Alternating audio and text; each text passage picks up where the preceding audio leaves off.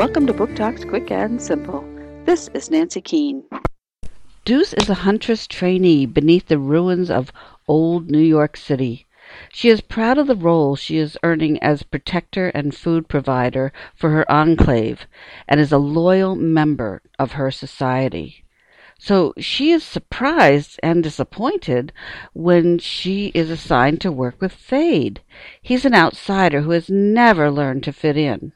However, as she works with him she learns to respect him and to question what she has always understood as benevolent control.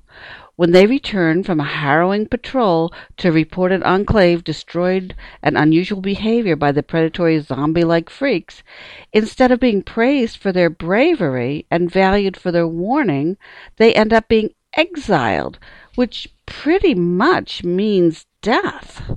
Fade once lived topside, so they decide to go up. This world is unfamiliar and dangerous. Deuce has to learn on the fly who can be trusted and how to deal with those who can't. As she does, she longs to help friends with whom she now feels are trapped in Enclave. This story gets pretty rough in places, including a topside girl who has been raped.